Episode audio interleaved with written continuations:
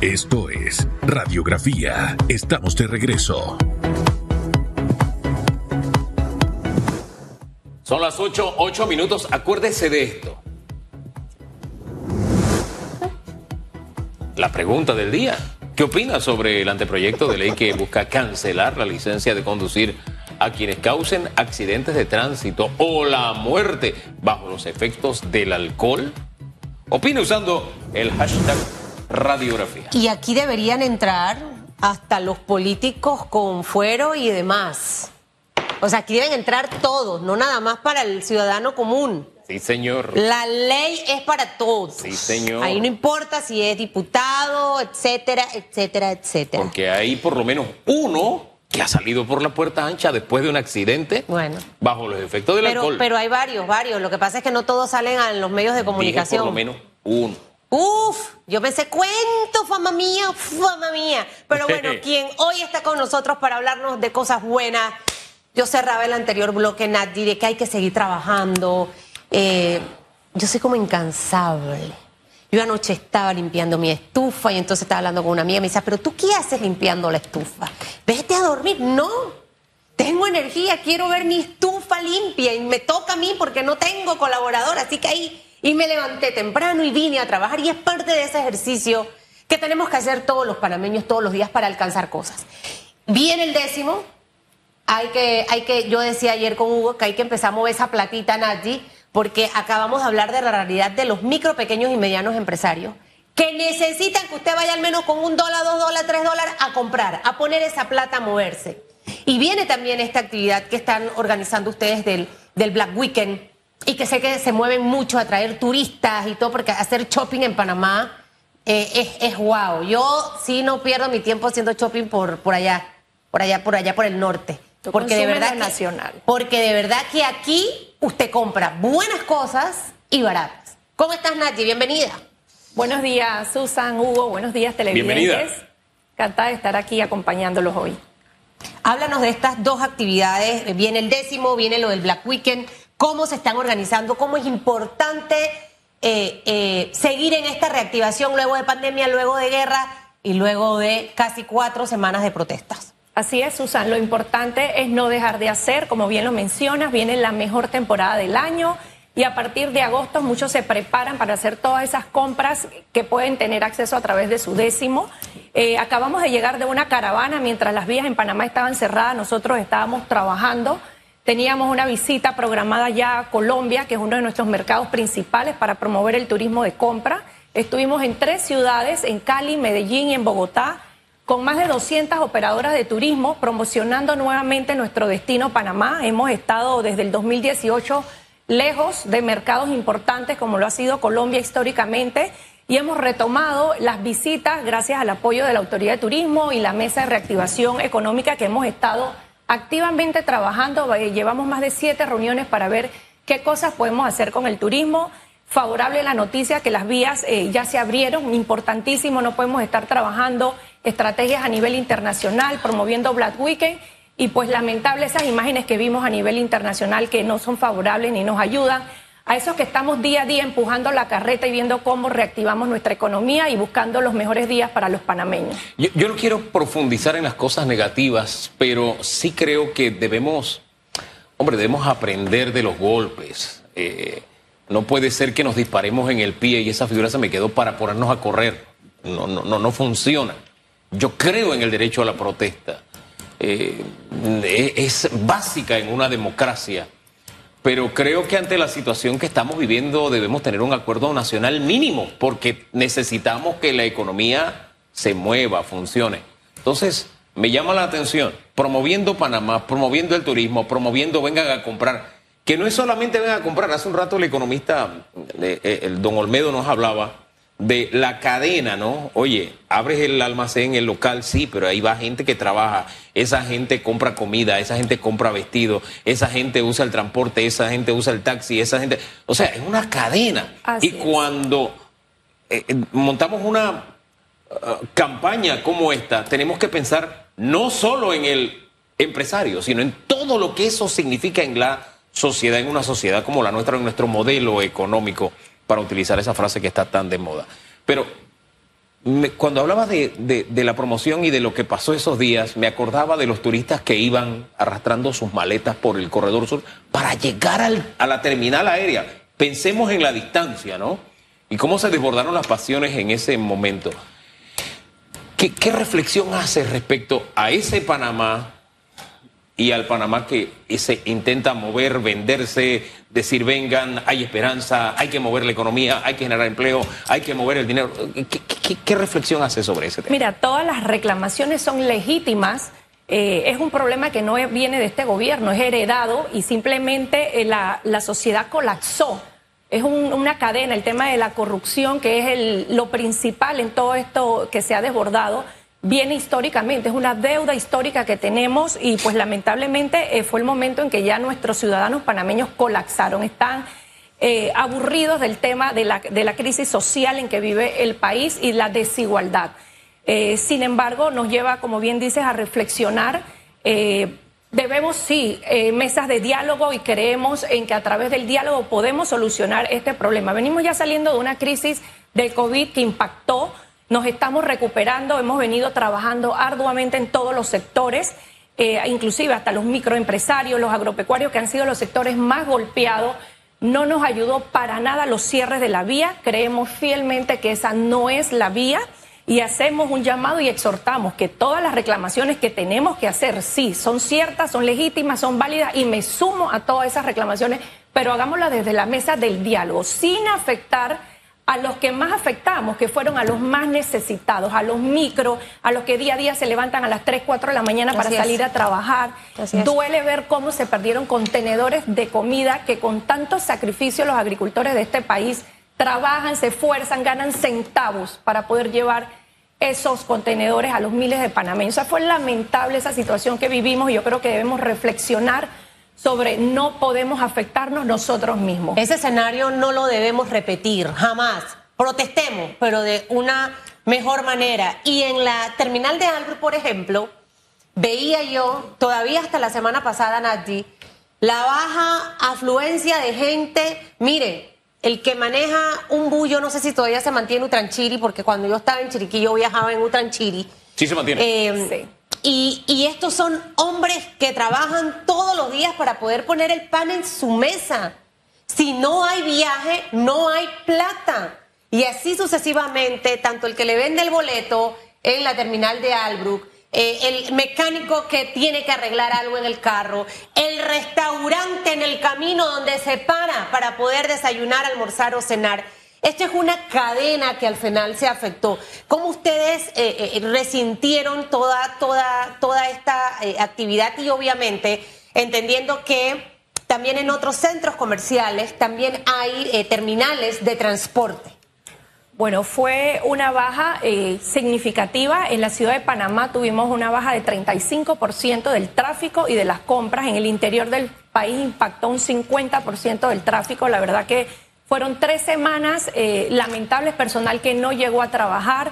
Eh, se pudo levantar este paro, siento yo, a tiempo, porque ya habían empresas pensando en reducción de personal y vuelve y caemos en lo mismo. Los más afectados somos los más necesitados y los ciudadanos que día a día tienen que salir a trabajar. Estos turistas que no tenían la culpa, no sé cómo no les brindaron el acceso a que pudieran salir del país, sabiendo el daño que esto impacta a, nivel de imagen, a nivel internacional. Entonces yo creo que aquí es un llamado a que todos seamos conscientes y sepamos, o sea, los alimentos tienen que pasar, las personas tienen que ir, o sea, tenemos reclamaciones al gobierno, tenemos reclamaciones eh, a la asamblea, hagámoslas en los medios que son, o a través de mesa, o vayan directamente allá a, hacer esos escándalos, bullas, sin perjudicar a la ciudadanía. Del 14 al 18 de septiembre, 2.000 tiendas, 16 centros comerciales. Una fecha súper importante, prácticamente estamos llegando al mes de preparación, esto para que las empresas se preparen, preparen buenas ofertas. ¿Cómo va a ser esa logística, Nadji?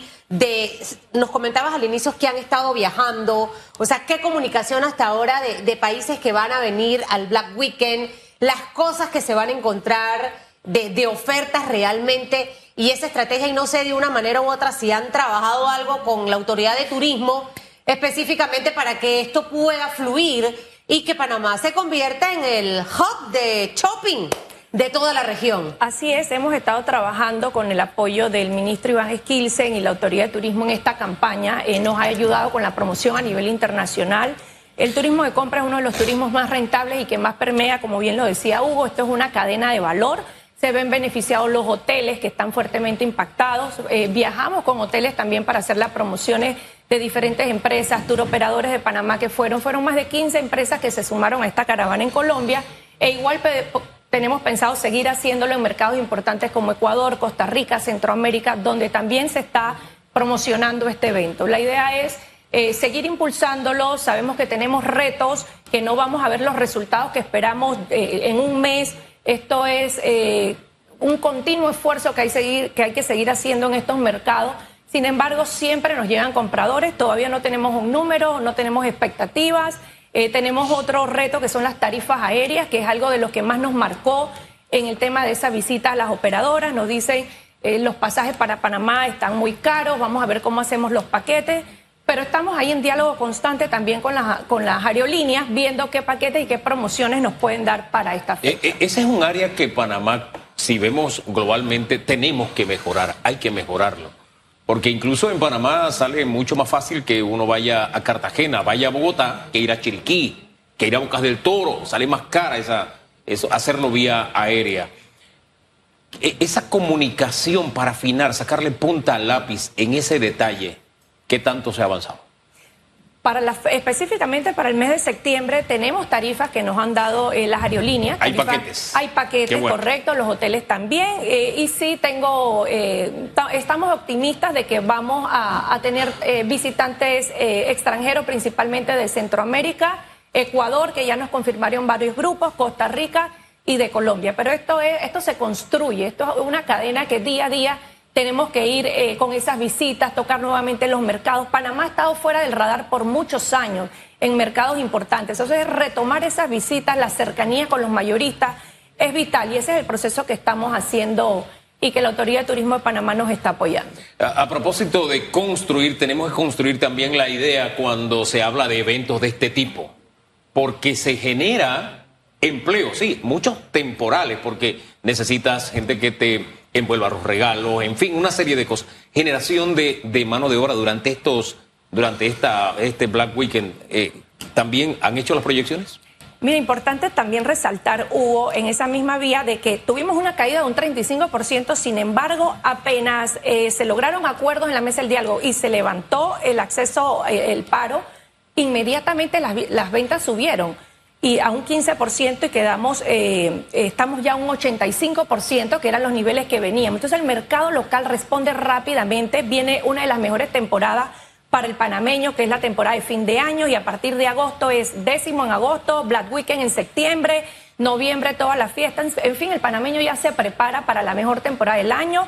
Y nosotros, el sector comercio, vemos con gran eh, positivismo y optimismo que cerramos este año 2022 con cifras similares a la del 2019 y eso hay que rescatarlo. Luego de venir de una crisis como la que vivimos, Panamá se ha recuperado rápidamente y, como bien lo, indican lo, los, eh, las mediciones a nivel internacional, Panamá ha sido uno de los países que más rápido se ha recuperado. Entonces, todo lo que tenemos por hacer, todo lo que vemos que se está desarrollando, yo creo que no lo podemos empañar eh, con estos cierres de calle. Es una situación, como bien lo dice Susa, no puede volver a repetirse. Ah, cerramos el 2022 con cifras del 2019. Háblenos de esas cifras, por favor.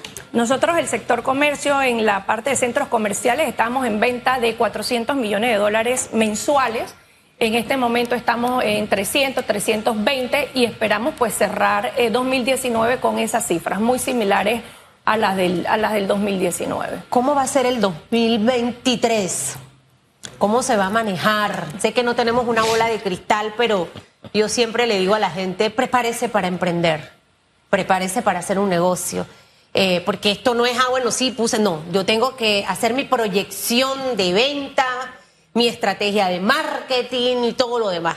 ¿Qué visualizan ustedes a nivel de, tema de alquiler de los espacios, de los centros comerciales?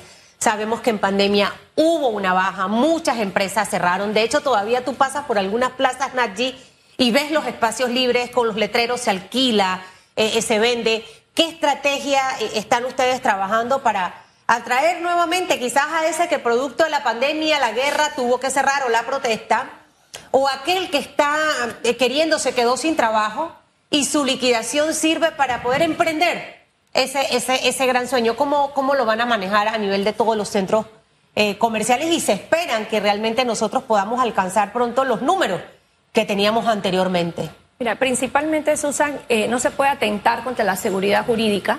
Los inversionistas que creen en Panamá y que tenemos todo el panorama para que vengan inversionistas a, comprar propiedades, a invertir en nuestro país, con el tema de la derogación de la ley de incentivos, la cual eh, me parece que fue fallida la decisión porque ya hay muchos proyectos que se estaban viendo precisamente para construir en el interior del país, que son áreas necesitadas y toda inversión extranjera lo que genera es plaza de empleo y desarrollo para las comunidades.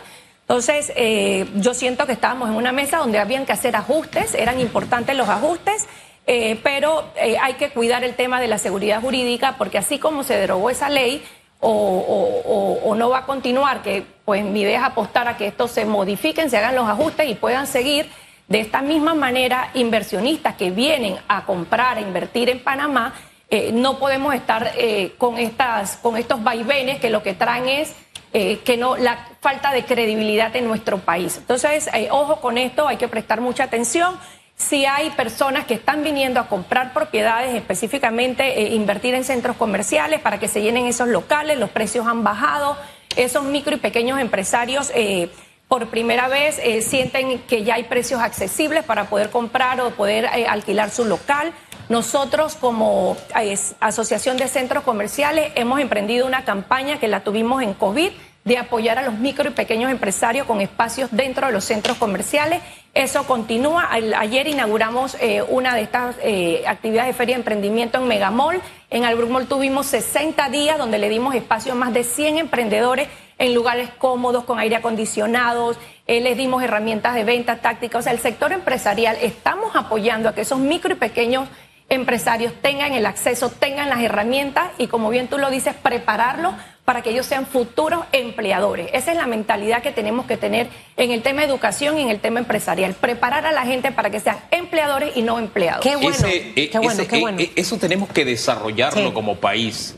Lamentablemente estamos en una crisis educativa, pero en ese es el momento precisamente para educarnos en esas áreas. Yo lo decía en la entrevista anterior, cuando se habla de un presupuesto de 27 mil millones, de pronto hay políticos que piensan en el poder, entonces sacan publicidad diciendo o propaganda diciendo, mira, dice que no había plata y hay 27 mil millones. No, un presupuesto es algo que tú esperas tener, no es algo que tú tienes. Así pasó con la ley de incentivos turísticos. Tenemos que ver la historia y en el turismo nos hemos desarrollado porque dimos incentivos mayores que los de Costa Rica que nos llevaba y todavía nos lleva delantera, pero miramos lo que había en el vecindario y dimos incentivos. Esta ley tuvo un antecedente funesto del 100%, pero se corrigió. 60% el derecho al 5% oral, en fin, había eh, contra... Se estaban haciendo esos ajustes. Se, hicieron los ajustes, pero lamentablemente eh, ni el gobierno supo explicarlo bien y mucha gente se montó en esa ola propagandística y los llamó incluso subsidios en vez de corregir algo, sumarse a la corrección, porque se corrigió. Pero en fin, en buena hora se detuvo. Voy más hay que revisar, las cosas hay que hacerlas bien desde el inicio. Voy más allá todavía. En esa propaganda de hacer ver, hay gente que tiene mucho y se llena los bolsillos. Cuando se habla de 400 millones, que es lo que esperan mover en, en ventas, no es que alguien coge 400 millones y se los mete al bolsillo. No, esos 400 millones en venta implica que fue el movimiento comercial. Allí se paga salario. salario, caja de seguros eh, sociales. Haga esa explicación, ayude a, bajar esa, esa pugna que algunos quieren sembrar en este país. En el sector, como bien lo indica, en el sector productivo, si no hubiesen empresarios, no hubiesen plazas de trabajo, no hubiera desarrollo, no hubieran pagos de impuestos. En fin, el ciudadano común no tiene esa preocupación como tienen todos los empresarios de los 15 y los 30 tener para pagar su planilla de todos los trabajadores el dinero de los 400 millones que hablamos de ventas son, o sea, para pagar local, para pagar luz, para pagar impuestos, para pagar la planilla, los seguros, o sea, en fin, es una serie de gastos que cuando tú vas a ver, o sea, se ve reducido el tema de las ganancias. Algunos sí las tienen, algunos no. El problema es la desigualdad, que, que pues también veía mucho que hablan de la desigualdad. Sí, señores, hay una desigualdad porque hay unos que trabajan 20 horas al día y hay otros que trabajan 8 horas al día. Entonces, para poder llegar a ser empresarios, créeme, se necesitan esfuerzos. Hay personas que vienen de abajo, que se han esforjado por tener lo que hoy en día tienen, pero fueron muchas horas de sacrificio, a las cuales algunos que hablan de desigualdad, pues no quieren trabajar la cantidad de horas que se necesitan para llegar a ser empresario. Ningún empresario trabaja ocho horas, señores. Entonces, eh, eh, eh, es un tema de un balance. Nosotros tenemos que esforzarnos para llegar a tener, todos tenemos esa oportunidad de ser microempresarios, de ser empresarios y por qué no tener grandes empresas. Pero todo es trabajo, esfuerzo y sacrificio. Son muchos años. Las personas que son empresarios hoy en día no están ahí porque llegaron a ser, de, nacieron y son empresarios se han forjado. Muchos han llegado aquí a este país limpiando zapatos, vendiendo una sábana, o sea, en fin, con muchos sacrificios. Mire, y, el mejor ejemplo, disculpe que le interrumpa a Susan porque voy a hablar de usted, con usted y teniéndole al frente. Yo creo que el mejor ejemplo es precisamente lo que uno ve en las redes sociales de Susan. O sea, Susan está aquí, Susan usted la ve trabajando en su casa, después la ve en su negocio y si usted saca la cuenta, yo no sé cuántas horas dormirá Susan, eh, pero al final el tema es esfuerzo, trabajo, Nada cae del cielo y la única vez que algo nos cayó del cielo, que fue maná, había que irlo a recoger todos los días. Ni siquiera podía recoger para tres o cuatro días que voy a Y tenía que cocinar el maná. Todos los días tenía que irlo a buscar. Entonces, de eso se trata la vida. Panamá es el país de las oportunidades. Yo no conozco un extranjero que no llegue aquí y al poco tiempo ya tiene casa, ya tiene carro, ya tiene de todo. Y el panameño no ve esas oportunidades. Algunos sí, algunos no. Pero yo siento que, y estoy eh, convencida que Panamá es un país de oportunidades, simplemente es pararse, levantarse, esforzarse y va a obtener lo que quiere. darle las herramientas, no darle el pescado, no creo para nada en el tema de los subsidios, más bien los subsidios hay que eliminarlos, irlos eliminando, pero dándole herramientas y oportunidades a las personas para que puedan ellos mismos generar sus recursos. El único que se ve impactado con el tema de los subsidios es la clase media, que día a día seguimos pagando más impuestos, con todo más encarecido y con los mismos ingresos. Entonces, eh, no estoy a favor de los subsidios. Y yo creo que hay una gran oportunidad y voy a cerrar con lo que ustedes como centros comerciales están haciendo, de darle esa oportunidad a los emprendedores, a los que están tratando de pasar de emprendedor a empresario de darle la información necesaria de cómo administrar su negocio. Para mí esto es vital que lo haga, por ejemplo, una pyme, que siento que se queda corto. Eh, hay tantas cosas que en realidad yo puedo hacer. El capital semilla para mí tiene sus pros y sus contras, porque ¿quién supervisa que esos dos mil dólares efectivamente van a ser bien utilizados y que ese empresario va a perdurar? Pero no, le di los dos mil dólares me desconecté de él, metió la pata, manejó la misma caja registradora del negocio con la de la casa, pagaba la luz, la comida, no, no sabía cómo manejar su presupuesto y al final el negocio se perdió y se perdieron los dos mil dólares de capital semilla.